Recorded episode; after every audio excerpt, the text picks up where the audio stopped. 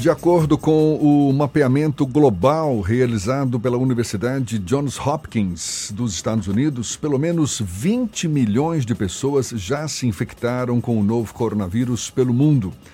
Em meio às pesquisas para a produção de vacinas, vacinas que possam frear o avanço da Covid-19, a Rússia saiu na frente ao anunciar na semana passada a Sputnik V, vacina que, segundo o governo russo, teve a aprovação regulatória do Ministério da Saúde do país no combate à nova doença. Só que a vacina vem sendo questionada pela comunidade científica internacional pela falta de informações clínicas a respeito de sua eficácia. A gente fala mais sobre o assunto conversando agora com o biomédico Vinícius Said, nosso convidado aqui no Issa Bahia. Seja bem-vindo. Bom dia, Vinícius. Bom dia, Jefferson. Bom dia, Fernando. Bom dia a todos. Tudo bem? Tudo ótimo, um prazer tê-lo aqui conosco. Muito obrigado por aceitar o nosso convite. Vinícius. Ah, uma a própria Organização Mundial da Saúde já divulgou que não vai recomendar a vacina desenvolvida pela Rússia. Quais são as informações que estão sendo questionadas pela comunidade científica internacional? Olha só, o grande problema com relação a, a essa falta de comunicação todo medicamento para ser lançado no mercado, seja ele um medicamento de uso comercial, ou seja ele uma, em forma de vacina, a gente precisa saber de forma muito segura qual é a dose indicada no momento da administração desse medicamento, qual o tempo de meia-vida, ou seja, qual é o tempo que esse medicamento vai fazer efeito até ele ser absorvido e distribuído por todo o organismo, qual é os, os possíveis efeitos colaterais. Infelizmente, a gente está, é, nós não estamos tendo essas informações de forma muito segura, o que acaba preocupando a toda a comunidade científica. Agora, uma vez que a Rússia diz que teve a aprovação regulatória do Ministério da Saúde do país, isso surpreende? É para ficar com a pulga atrás da orelha? Como é que você avalia isso? Não precisa ficar com a pulga atrás da orelha, até mesmo porque todos os órgãos eles precisam de fato seguir um comitê de ética. Então, todo medicamento, todo, todo ensaio clínico, toda pesquisa científica que vai envolver seres humanos ou animais, antes mesmo de começar, esse projeto ele precisa ser aprovado por, pelos dois comitês de ética, o de animais e o de seres humanos. E isso, isso nos deixa confortável, porque precisa seguir todo esse protocolo. Contudo, o que nos deixa intrigado é porque todo ensaio precisa passar por algumas fases. Ensaios clínicos até o medicamento ser, é, ser injetado no, no, no ser humano. Então, a partir do momento que cada fase vem sendo executada, esses artigos científicos precisam ser publicados né, de forma internacionalmente para que todos os centros de pesquisa, todos os pesquisadores e também as pessoas leigas possam ter acesso a esse estudo. E, infelizmente, até o momento, a gente não tem informações suficientes desses artigos que foram publicados. Hoje... É isso que faz, de fato, nos deixar é, porque, por qual motivo que essa metodologia não foi informada de forma correta, né?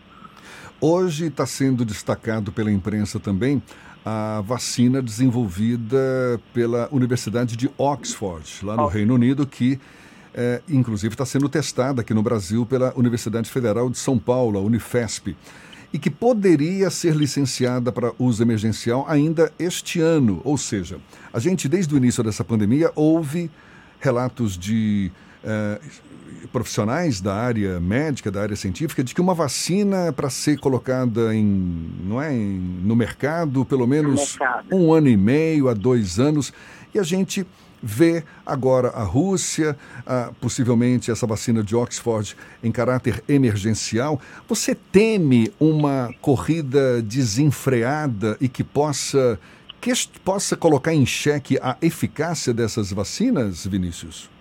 Sim, temo, até mesmo porque eu já tive a experiência de trabalhar diretamente na Fiocruz, fazendo um estudo relacionado a, a estudos de arbovirose, mais especificamente para dengue. Só para ter uma ideia, só nesse estudo específico a gente já tinha uma média de quatro anos de estudo. Então, fazendo análise populacional, depois fazendo todos os testes, e tudo isso à medida que a gente vinha colhendo esses resultados, gerava-se a publicação desses artigos informando a toda a comunidade. Então, a grande preocupação, de fato, é a gente tem, de fato, um, um planejamento a respeito do medicamento, e chegou agora a fase de testar essas amostras, porém, de fato, nos preocupa essa certa exposição de, da população em massa, né, que precisa ser testada, porém, é, de forma que nos, de forma que nos deixa, que nos preocupa com relação a essa questão da segurança de um modo geral. Será que o organismo vai de fato responder tão bem? Contudo, é, não, não, a gente também precisa ter a questão do bom senso, que de fato a gente precisa ter um, um número X de, de pessoas que precisam passar por essa fase teste, né? Por isso que a gente faz o estudo de forma voluntária, onde todos, todas as pessoas elas assinam um termo de consentimento livre e esclarecido, e essa população ela precisa ser monitorada. É a partir daí que a gente vai sinalizar e destacar os principais efeitos adversos.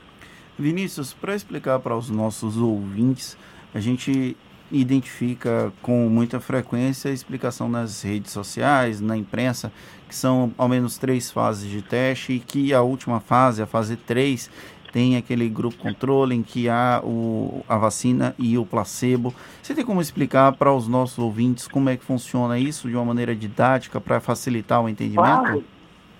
Então, é, todo medicamento, para ele de fato vir ao mercado, ele precisa passar por essas três fases. É o que a gente chama isso de ensaio clínico.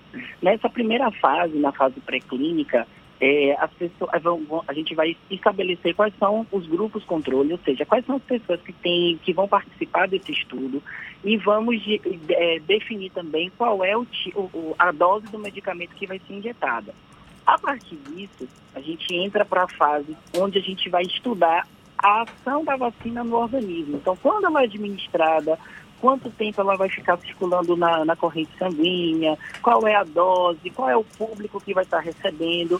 E a partir daí a gente já tem informações suficientes para fazer os, os ajustes da dose. Quando chega na fase 3, aí sim a gente pode de fato expor, pegar esse medicamento e distribuir num número maior de pessoas e analisar, por exemplo, questões éticas, étnicas, questões populacionais, diferenças de, de região para região. Então entra uma questão também sociocultural frente à exposição da vacina. E a, a, partir daí, se a gente já tiver de fato uma segurança com relação a todos os itens citados, a gente vai de fato, é, pode ser, na verdade, autorizada. A partir daí, depois que esse medicamento começa a ser comercializado, aí tem ainda a fase 4, que é a fase de farmacovigilância, onde ser, vão ser relatados todos os efeitos adversos, quais as possíveis causas, quais as possíveis causas de reações e tudo mais. Agora, você acha que ao mesmo tempo, por conta das novas tecnologias, essa velocidade, que é uma velocidade inédita, ela procede? Hoje são, me parece, acho que em torno de 170 vacinas sendo é, é, é, desenvolvidas ou em estudo. 160. 160, não é isso? Parece 160. que seis já, já, já estão nessa terceira fase e dessas três estão sendo testadas no Brasil, né? em laboratórios. No Brasil. Exatamente. Agora, tudo numa velocidade muito inédita, muito rápida demais. É, é compreensível, de certa forma? Apesar de, de existir toda essa tecnologia, é, hoje a gente consegue, existem ensaios que antigamente a gente conseguia fazer, por exemplo, um, um teste de 96 pacientes, isso demorava uma média de, de alguns, até, até dias para conseguir obter esse resultado final.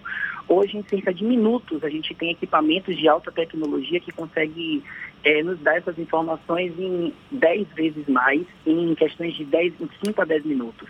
Então, de fato, a tecnologia existe e nos ajuda. Porém, tem que se ter um cuidado de fato com essa, esses testes de forma acelerada. A gente tem, de fato, um grupo de, de, de pesquisadores que faz todo o monitoramento, precisa se existir é, os monitores para fiscalizar se está acontecendo, burlando alguma parte do processo quando a gente fala de ensaio clínico, é algo realmente muito criterioso. Então, assim, temperatura de reagentes é fiscalizada, é, a quantidade de amostras que está sendo colocada, tudo isso é fiscalizado. Então, de fato, nos surpreende a velocidade com que tudo isso está acontecendo. Como eu citei, né? Nesse estudo específico que eu trabalhei, só é, três anos e meio a gente foi conseguir, de fato, ter toda uma resposta. Vinícius, Um outro debate que está acontecendo com muita frequência é a questão do custo e da distribuição depois que essa vacina estiver pronta, porque a, o novo coronavírus ela, ele atingiu de maneira praticamente uniforme o mundo inteiro e teve um impacto mais incisivo nas comunidades ou mais pobres ou em pessoas em condição de vulnerabilidade social maior do que outras, por conta do acesso à saúde. Um dos desafios dos governos ao redor do mundo é tentar manter com que o valor dessa vacina e a distribuição dessa vacina ocorra de uma maneira mais equânime, não prejudicando pessoas que têm uma dificuldade maior de acesso ao sistema de saúde como um todo? Exatamente. Com relação a essa, essa a questão socioeconômica, as políticas públicas, de fato, têm sido é, entra, tentado entrar em um consenso. A gente sabe que a indústria farmacêutica ela tem um grande poder sobre essa questão, mas os governos, de, de um modo geral, a nível internacional, estão de fato com essas discussões em relação à questão da dose porque já que se trata de uma pandemia, então a gente, a gente é, atinge todos os níveis, né, em todas as classes, então a gente precisa, eles, eles precisam de fato é, ofertar a toda a população, então tem que ser algo que seja acessível.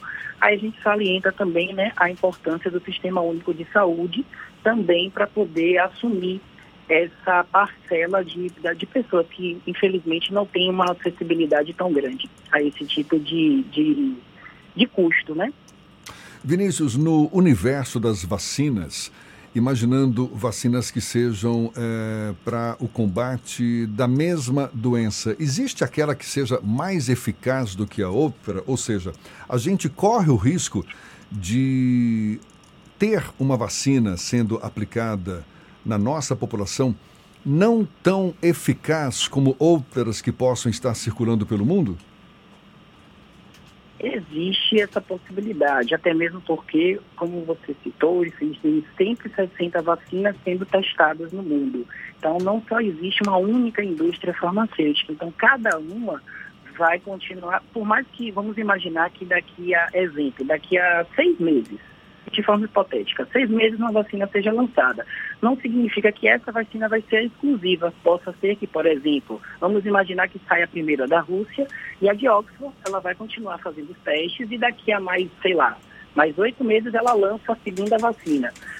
Então a gente tem agora duas possibilidades. E aí o que é que vai fazer nos trazer esse conforto? Os estudos científicos. A gente vai analisar os ensaios feitos pela Oxford, os ensaios feitos pela Rússia, e aí sim a gente vai ver essa questão da biodisponibilidade, qual, a, qual das duas causam, causam um efeito adverso menor, qual das duas teve um período de imunização maior. Então, com toda certeza, possa ser que venha sim uma outra vacina que tenha uma melhor resposta no organismo. Tá Mas a gente, infelizmente, só vai conseguir saber quando elas forem de fato expostas na, na sociedade.